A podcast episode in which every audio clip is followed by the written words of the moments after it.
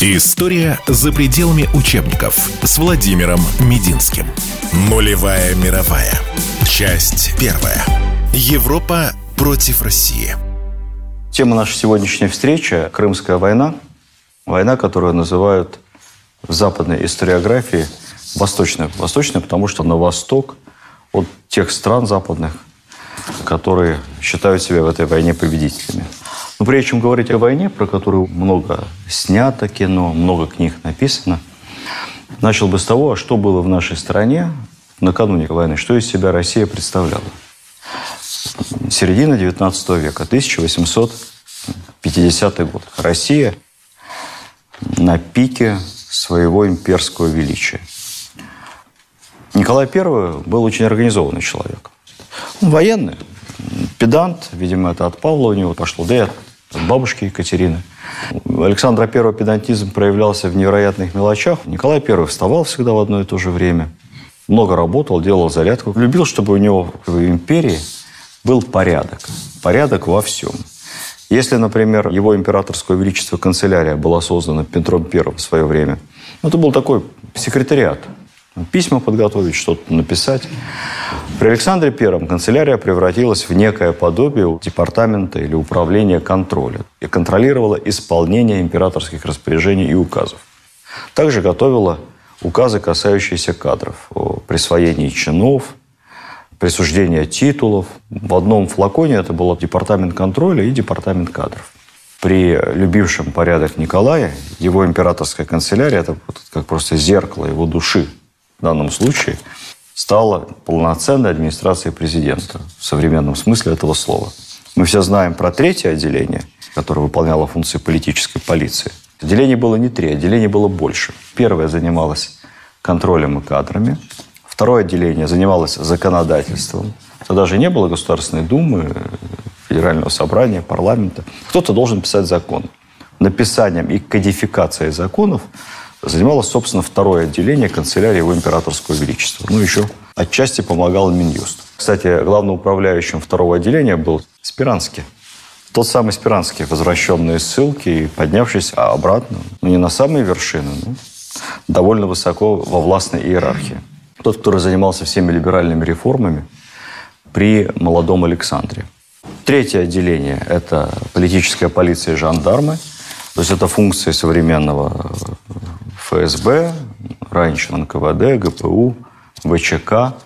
Наверное, функции значительно шире, чем у ФСБ на самом деле. Я их мог бы перечислить, вы удивитесь. Наверное, будет отдельная лекция, посвященная третьему отделению. Там много всего забавного. Она вообще такая юмористическая. Вы даже себе представить не можете делами, которые занималась политическая полиция времен Николая. Честно, знаете, какая была? Всех силовиков центрального аппарата под руководством Бенкендорфа всесильного, стоящего, как писал Герцен, вне закона и над законом. Ну, у него был исполнительный аппарат, как бы сейчас сказали, это жандармы. Назывался отдельный жандармский корпус, он подчинялся главе третьего отделения. В одном лице он же шеф жандармов. Они носили голубые мундиры такие красивые, отличались от армейских и следили за всем. Жандармский корпус был 5000 человек на империю. А центральный аппарат Лубянка, знаете, сколько составлял? Он невероятно разросся к концу царства Николая. Все-таки 30 лет, видимо, ему там Бенкендорф, а потом Орлов, другой руководитель третьего отделения. Племянник Гриша Орлова, фаворита Екатерины. Писали ему докладные, что людей не хватает, завалены бумагами, дела, допросы, чем они там занимались, явки, пароли. В процессе царствования за 30 лет штат третьего отделения всесильно удвоился и достиг 70 человек. Четвертое отделение, оно занималось социальными вопросами, благотворительностью, вопросами женского образования. Пятое отделение занималось государственными крестьянами. Был такой замечательный либерал, очень эффективный министр, совершенно неизвестный сегодня, граф Киселев. Он провел замечательную реформу государственных крестьян, которая потом предопределила во многом развитие капитализма в России. Из этих крестьян вышли успешные предприниматели. Они были уже лично свободны еще до отмены крепостного права и их численность, в общем, была сопоставима с численностью крепостных. И последнее, шестое отделение занималось вопросами Кавказа. К тому же еще третье отделение выполняло функцию Центра исследования общественного мнения. Такой был ВЦИОМ.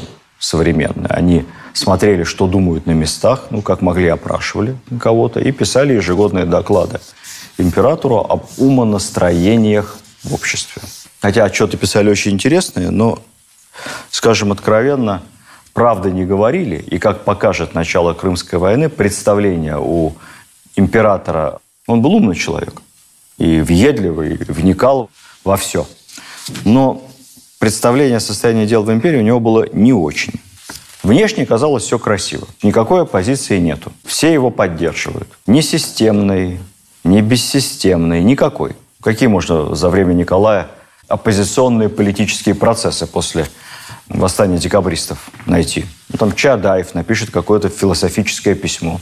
Но он парень вообще был такой пессимистически настроенный. Все ему не нравилось. Все пришли в ужас от этого письма. Хотели в Сибирь отправить, потому что оскорбляет веру царя и отечества, подрывает национальный дух. Журнал закрыли, редактора сослали куда-то, затем цензора уволили, который пропустил это письмо.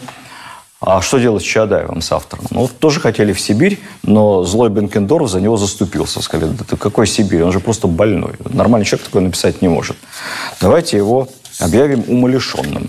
Выглядит красиво и вроде как не обидно. Но объявили его не умалишенным, а ментально нездоровым, как бы сейчас сказали. Что вы думаете, с ним сделали?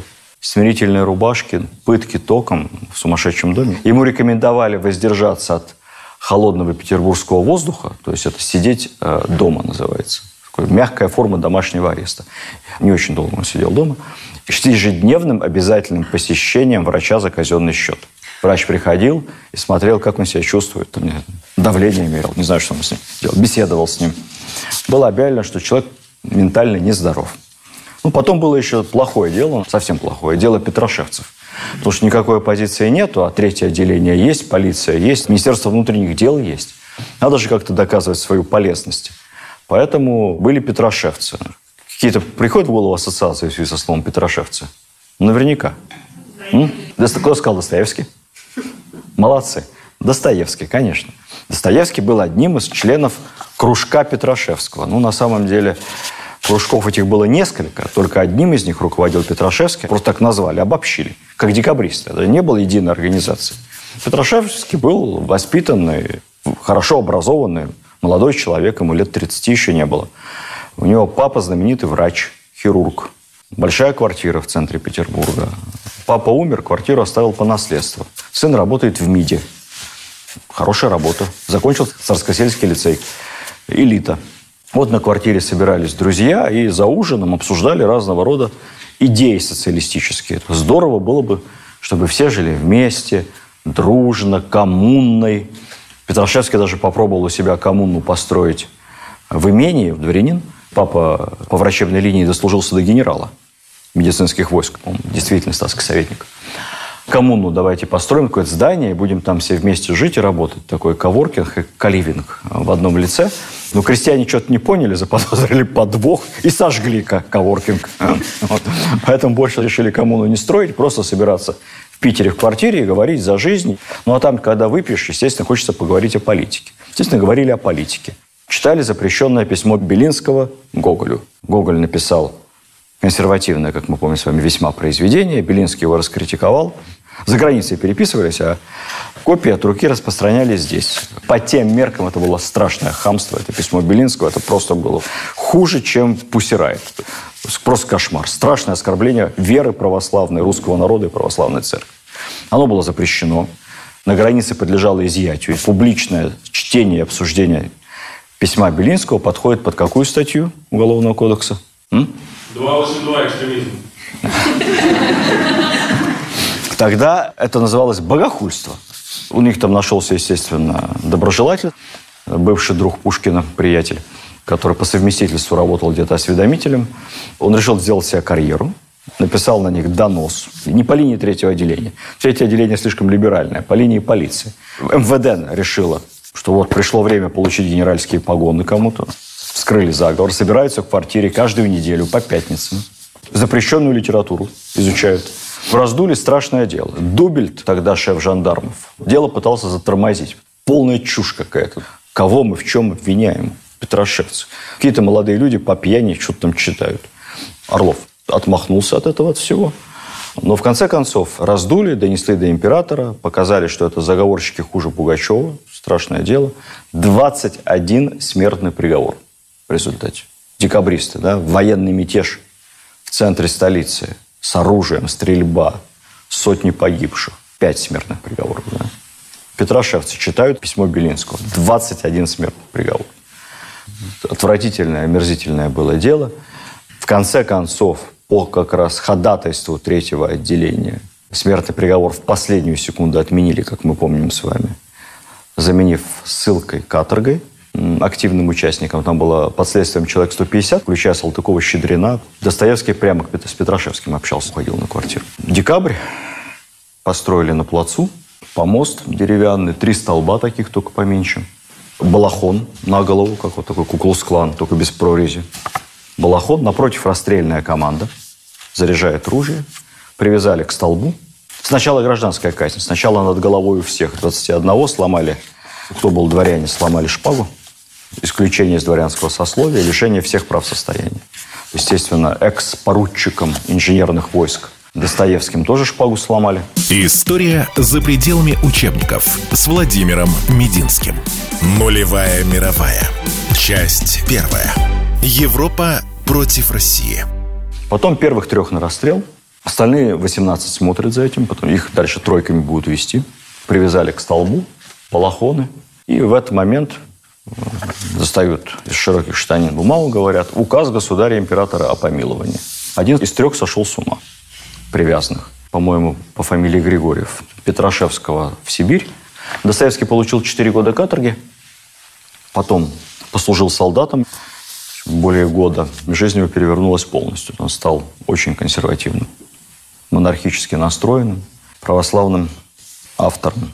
Политически, кроме вот этих придуманных, к сожалению, позорных петрошевцев и полуанекдотичного Чадаева, собственно, никакой позиции нет, ничего нет. Все спокойно. Э, в экономике промышленный рост, наверное, не так хорошо, как в Англии, но тогда же не было э, интернета, мы не могли сравнивать. Нам казалось, что хорошо. Строим железные дороги. Как я рассказывал на лекции по Николаю, железная дорога Москва-Петербург самая длинная на тот момент в мире. Недолго, а потом американцы нас переплюнули. Бешеных денег стоило, американцы строили гораздо дешевле, потому что не воровали. Там частный бизнес. Как государство заказчик, так сразу смета но, тем не менее, экономика развивается. Опять же, реформа государственных крестьян, горное дело развивается. Вроде все хорошо. Внешняя политика. Но внешняя политика просто все прекрасно. Потому что Россия – главная сверхдержава мира на тот момент. Пытается с нами соперничать Британия. Почему пытается соперничать? Потому что экономически вроде как они посильнее. Но у нас самая большая армия, и мы доминируем на континенте. Турция и Персия разбиты. С Персией очень выгодный договор мирно заключает Грибоедов. Он хорошо торговался с персами. Как писали потом, Грибоедов был прекрасным рекламщиком, поэтому он умел дешево купить и дорого продать нашу позицию. С турками тоже победоносная война. Территория наша расширяется в Закавказье, присоединяется Ереван, Начхивань. В общем, все прекрасно. С турками, кстати, мирные переговоры вел Алексей Орлов, будущий шеф третьего отделения, выдающийся дипломат, надо сказать. С Польшей 1830-31 год, польское восстание, быстро разобрались. Жестко, но быстро. По всей Европе после экономического кризиса, это был первый такой большой экономический кризис общеевропейский, 1747-48 год, волна революции по всей Европе, но кроме нас. У нас все спокойно, у нас хорошо. По итогам русско-турецких войн и последующих дипломатических договоренностей мы достигаем уникальной позиции на Черном море. Никогда, ни до, ни после мы таких преференций не получали. Во-первых, у нас беспрепятственный проход через Босфор и Дарданеллы, как для торговых судов по заявке, так и для военных судов. Беспрепятственный. Но мы получаем право закрывать пролив для любой третьей стороны. Мы не хотим, чтобы английские корабли проходили. Ну, туркам команду, закрывайте проливы, поднимайте цепь. Все. Никогда такого не было. Фактически Черное море становится морем на двоих.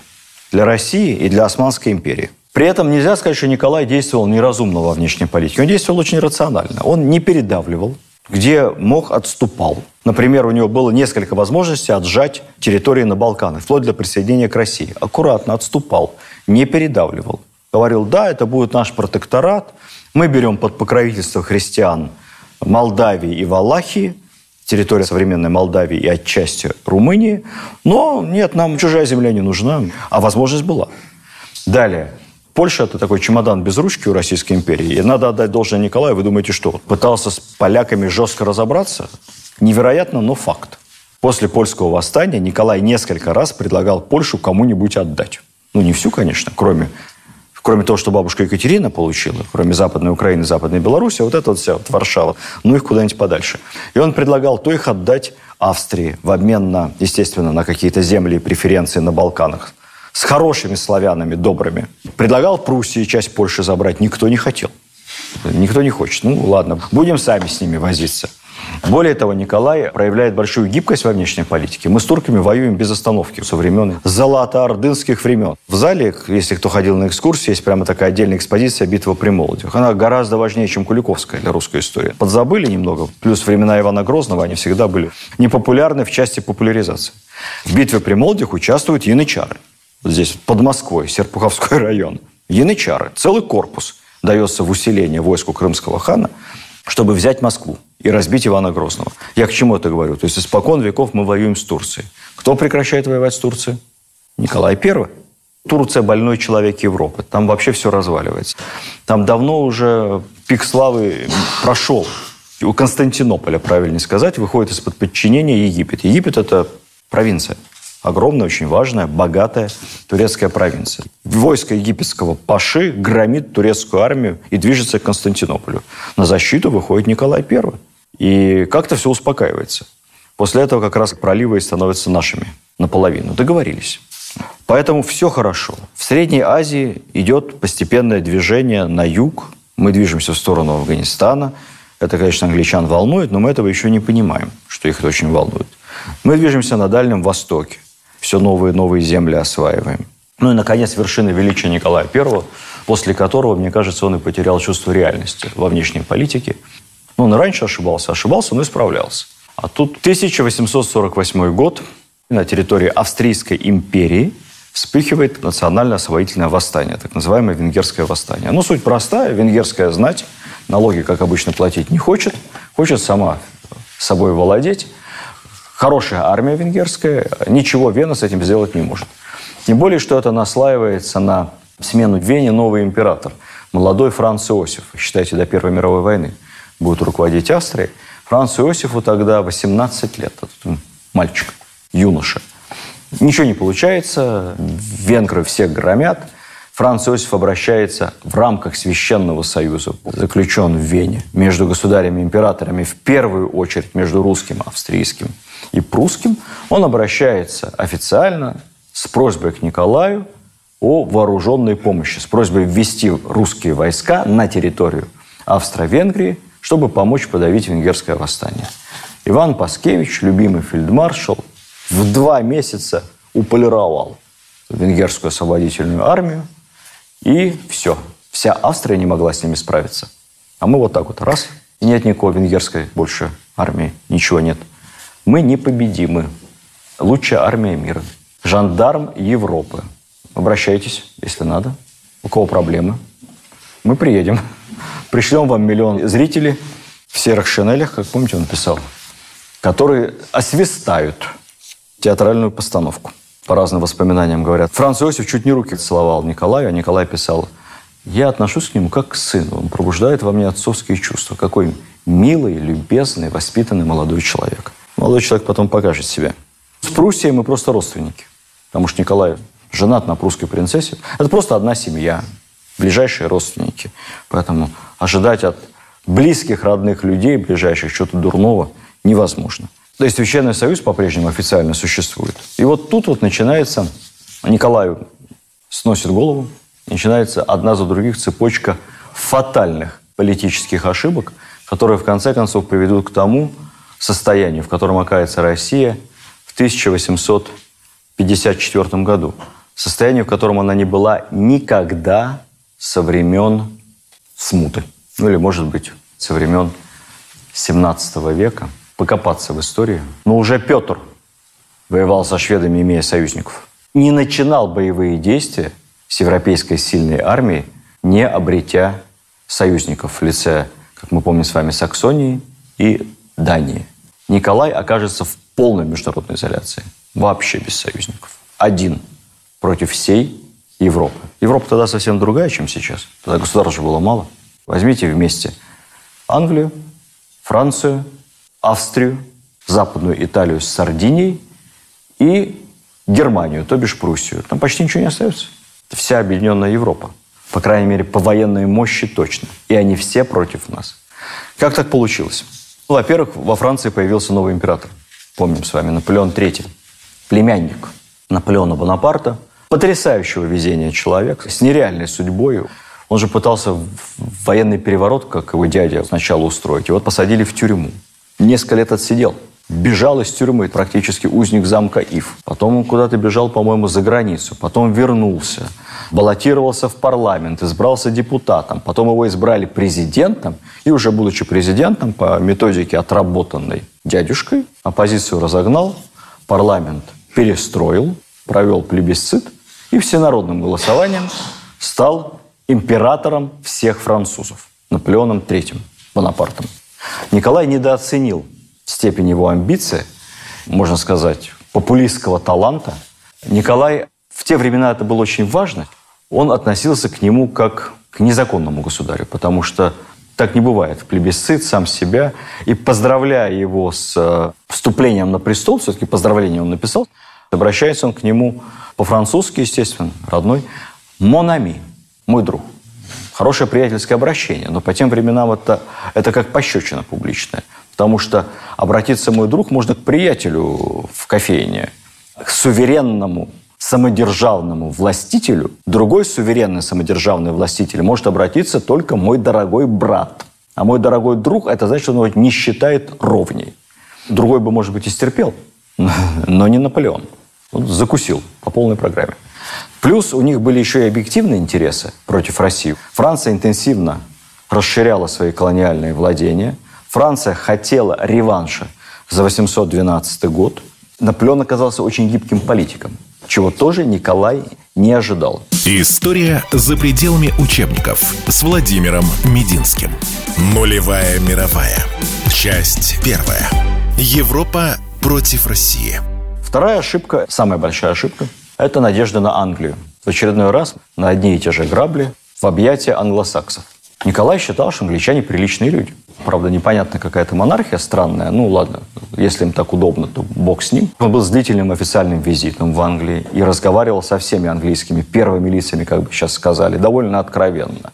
О перспективах будущего мира и о будущем разделе османских владений. Официальные лица английские стояли, слушали внимательно, кивали головой, говорили очень интересно, да, это перспективный план. Николай говорит, а вот как насчет того, чтобы, например, проливы были наши, мы вас будем туда пускать, но в целом мы хотим контролировать в интересах безопасности европейской.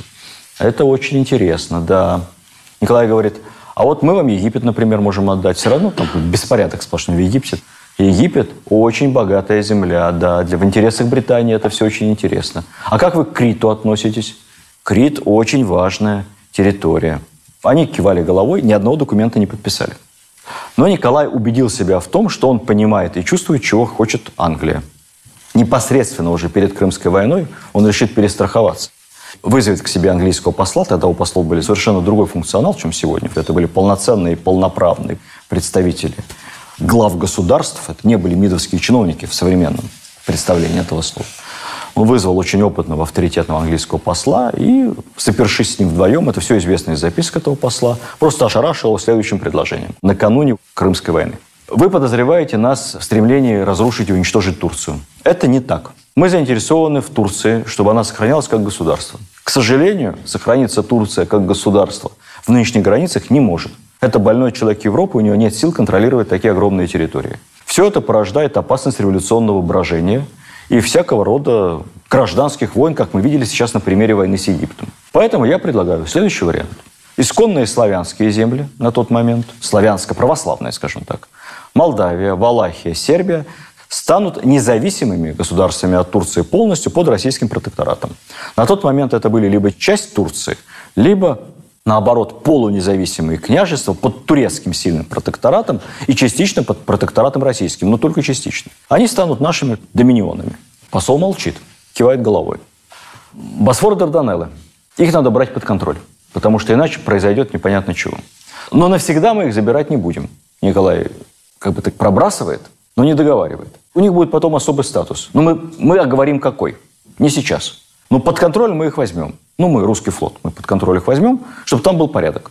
А потом договоримся. Понимаете, да? Где русский флаг поднят, там он спускаться не должен. Ну, чтобы не пугались, под контроль. Но мы понимаем ваши интересы. Египет и Крит будут английскими. Забирайте их целиком себе, прямо как, как часть Британии. Посол кивает, говорит, это очень интересно, я проинформирую руководство. Нам надо что-то подписать с вами.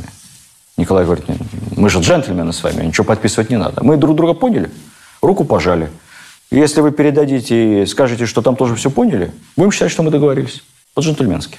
Не расширение НАТО на восток называется. Договорились. Руки пожали. Следующая ошибка Николая – это полное непонимание интересов Австрии. Он почему-то думал, что Австрия будет по гроб жизни ему благодарна за то, что он, собственно, спас Австрию от полного разгрома. Ничего из этого не получилось. У Австрии были свои национальные интересы, у Австрии были интересы на Балканах. Она совершенно была не заинтересована в том, чтобы Балканы становились русскими, поэтому Австрия нанесет удар в спину Николаю во время Крымской войны, который он совершенно не будет ожидать. Он надеялся на союз, активную помощь со стороны Пруссии, активную военную помощь. Пруссия полностью самоустранится, а в конце даст понять, что она тоже за Запад. Потому что Пруссии свои интересы, ну, родственники, да, у нас свои интересы, вы знаете, нам надо объединять немцев. Нам надо объединять Германию, вот и наша цель. Ввязываться в войну против Европы всей, тогда нам точно немцев объединить не дадут. Поэтому будет юлить, юлить, юлить. Бисмарк потом скажет как-то очень ярко, что Пруссия юлила как как баллонка или как домашняя собачка там бегала вокруг Николая, лишь бы ни под чем не подписываться. Он недооценит Швецию. В Швеции будут свои интересы. Швеция хочет назад Финляндию. И она готова под заварушку забрать Финляндию себе, как минимум. Нам придется держать воинские части на северной границе, с учетом шведской угрозы. Николай вообще не обращает внимания на такую мелочевку, как Италия, Сардиния. Сардиния пришлет против нас экспедиционный корпус. Он совершенно не понимал степень влияния Франции и особенно Англии в Турции. Дело в том, что в Османской империи Англия действовала так же, как сейчас действуют Соединенные Штаты во всем мире. Это был такой пример soft power. Сейчас финансируют НКО, они финансировали все возможные турецкие организации, которые хоть как-то влияют на принятие решений, и просто напрямую финансировали на зарплате держали ведущих турецких чиновников. Вкладывали огромные деньги. Плюс англичане сделали такой режим торговли с Турцией, который поставил Турцию в довольно сильную финансовую зависимость от английских товаров. И если бы они вдруг с Англией разорвали, это привело бы Турции большие экономические проблемы. Ничего не напоминает. Экономически Турция не могла отказаться от хороших отношений с Великобританией. Помимо того, что лично это было конкретным людям невыгодно. А Николаю кажется, что все хорошо что вот сейчас самое время, мы сильны как никогда, с англичанами договорились. Самое главное, англичане и французы ненавидят друг друга абсолютно. Враги со времен Вильгельма Завоевателя. Они все время друг с другом воюют. Поэтому никакой союз между Англией и Францией невозможен в принципе. Если мы начнем войну с Турцией, ну что будет? Может быть, кто-то за них впишется. Кто? С англичанами я договорился. Австрийцы за меня. Пруссия за нас. Мелочь итальянскую не считаем. Остается одна Франция. Ну, вряд ли она впишется за турк. А что им там надо в Турции? В одиночку мы их разобьем. Второй 812 год устроим, им еще раз в Париж войдем. На Париж. Париж наш. Все нормально будет. Наполеон тайно договорился с англичанами о союзе. Письменно. С договором. Такой гибкости никто от него не ожидал. Причем они договорились не так, как мы, по-джентльменски. Договорились конкретно о совместных военных действиях против Российской империи в случае войны России с Турцией. Потому что у них есть общий интерес. Общий интерес не допустить усиления России и проход России в Средиземное море. если мы получаем Босфор и Дарданеллы, Средиземное море становится открытым морем, мы ведем свободную торговлю, мы продаем сырье там. Прямо вот означает, что газопровод и нефтепровод поступает прямо напрямую в квартиру. Уже не отключить его. Все. Мы становимся сырьевыми монополистами. Этого допустить нельзя. Русские должны все перепродавать в Петербурге где-нибудь. Английскими судами это мы будем все, и французскими отчасти все вывозить. Николай был уверен, что мы сильны как никогда. Самая большая континентальная армия, не знавшая поражения Ну, со времен Аустерлица. Но Аустерлиц – это такое ограниченное поражение. Со времен прусского похода, Нарвы. Армия не знает поражения вообще. Флот не знает поражений. Поэтому все хорошо. Что происходит у нас на самом деле? Силовики, находящиеся в таком большом авторитете у Николая, доминируют во всем. Половина правительства гражданского – это военные, это генералы. Оберпрокурор Синода – гусарский полковник, компетентный человек, разбирается в церковных вопросах. Николай I не понимает того, что все последние войны мы вели с заведомо более технически слабым противником. Да, храбрым. Турки, персы, все храбрые солдаты. Ну, венгры, поляки. Но это технически более слабый противник. Мы били их легко за счет организации и такой же, либо лучшей техники, лучшего вооружения. А на самом деле у нас треть солдат умирала на тот момент не на поле боя. Треть солдат умирает от ранений в госпиталях, потому что снабжение не очень хорошее. Медицинская служба во времена 812 года считалась нормальной. С той поры мир сделал большой шаг вперед. Уже много чего организовано в части медицинской службы, а у нас все на уровне 812 года. Снабжение, медицина, транспорт. Англичане построят в Крыму молниеносно, как Павка Корчагин, железную дорогу из бухты прямо в военный лагерь, чтобы подвозить боеприпасы оперативно с кораблей, вооружение тяжелое.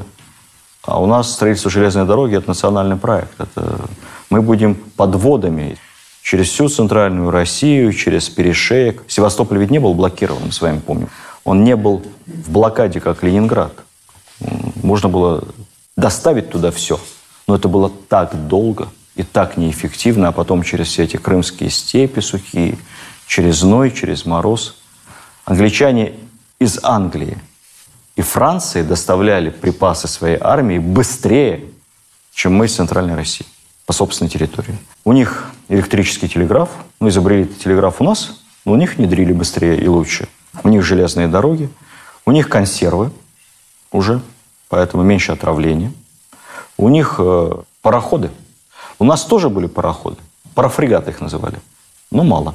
У них много. И у них эти пароходы оборудованы современной артиллерией. У нас тоже есть эта современная артиллерия. Это не ядра, а такие специальные термические бомбы. Меня узкие специалисты, инженеры поправят. Они разрывались и взрывали все вокруг.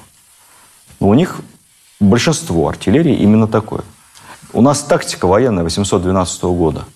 Колонны, братушки, штыковой удар – понеслось. У них рассыпные цепи, у них ружья другие. Такой миф, что у них только было нарезное оружие. Понимаете, в чем разница, да, нарезного оружия? Да? Изнутри резьба. И поэтому летит дальше пуля, во-первых, а во-вторых, прицельнее гораздо. Поэтому у них прицельная стрельба до 300 метров, а у нас 100 из гладкоствольного оружия. Пуля летит дальше, но она уходит в сторону. Ты 100 ты не попадешь, надо быть суперснайпером. Даже ну, 100 прицельно, это максимум.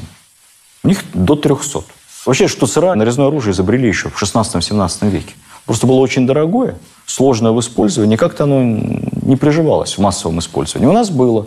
У нас даже в войну 812 года егерские команды вооружались штуцерами, которые полуснайпера были. Но у нас мало этого оружия. А во французской армии, ну, наверное, две трети, в английской сильно больше половины. Как в этих условиях вообще можно воевать, непонятно. Они тебя убивают, ты даже подойти на расстояние выстрела не можешь к ним. Мы еще как-то воевали. История за пределами учебников с Владимиром Мединским.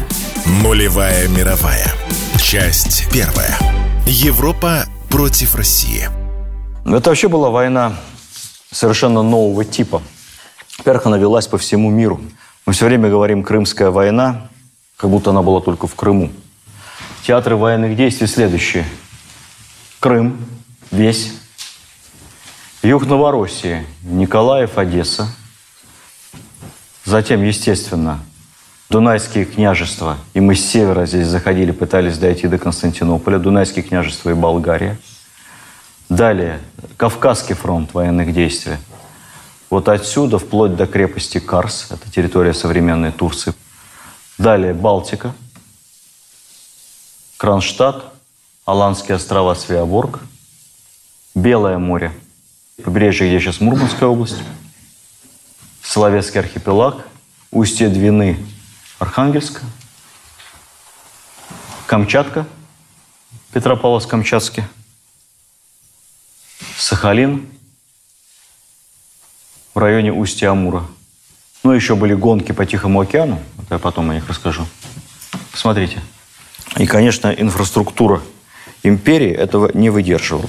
Почему называют эту войну мировой или там предмировой. Вот я придумал в свое время такое название. Может, не я придумал, мне кажется, что я придумал. Нулевая мировая. Мы даже сняли интересную такую драму в нескольких сериях. Почему нулевая мировая? Потому что, во-первых, вовлечены все крупнейшие державы мира, европейские, плюс Турция. А во-вторых, она идет практически везде. Совершенно другая роль тыла. Не так, как раньше. Новый флот. Роль пароходов. Новые коммуникации. Ну, это как Starlink сейчас. Так и тогда. Они подводный кабель протянули из Крыма 400 километров, чтобы быстро сообщать в Европу донесения, получать информацию обратно. Новая тактика. Траншеи. Пулеметов, слава богу, не изобрели, но стрельба из ручного оружия издалека. Не было таких классических полевых сражений, как Аустерлиц, Бородино, когда сходятся большие массы войск. Новые средства массовой информации и вообще большое влияние, которое оказывали СМИ на войну. Впервые появляются фронтовые корреспонденты. Наиболее знаменитый Уильям Рассел, фронтовой корреспондент газеты «Таймс». Много писал критического в отношении происходящего – что имело большую пользу, потому что англичане делали выводы из своих ошибок по ходу военной кампании. А об ошибках они узнавали из «Таймс». Тираж «Таймс» на тот момент невозможно себе представить. Благодаря вот этим фронтовым актуальным публикациям, знаете, какой был? Не в цифрах, цифры ничего нам не скажут. Тираж «Таймс» превышал тираж всех английских газет крупных вместе взятых. Вся пресса делилась на две части. Сейчас такого нет нигде. «Таймс» и все остальные. У нас тоже были фронтовые корреспонденты. Наверное, одного из них вы даже знаете. Правда, не печатали актуальных репортажей, но печатали с некоторой задержкой художественные репортажи фронтовые его. Да, да, да, поручик Толстой, артиллерийский офицер, фронтовая проза, то, что он писал. Другим популярным фронтовым корреспондентом был еще молодой человек по фамилии Столыпин, предок. Наши вообще гравюры делали массовым тиражом и распространяли их в войсках, ну или на гражданке. А у англичан и французов была фотография. Они уже публиковали фотографии. У нас фотографий еще не было. У них появились первые фронтовые фотографы. Огневая мощь совершенно другого качества, чем была раньше. Причем благодаря хорошему тылу и снабжению, к сожалению, у наших противников огневая мощь нарастала от месяца к месяцу. То есть обстрелы Севастополя с каждым разом становились все тяжелее все более разрушительными. А у нас огневая мощь падала. У нас к концу Севастопольской кампании просто закончились снаряды. Все. Артиллерия стояла без ядер, без бомб. Пороха не хватало. Соответственно, вот эти коммуникации обеспечивали возможности мобилизации. Если мы берем с вами один наиболее известный участок боев Крым, в начале осады Севастополя, сентябрь 1954 года, объединенные силы 65-70 тысяч союзников.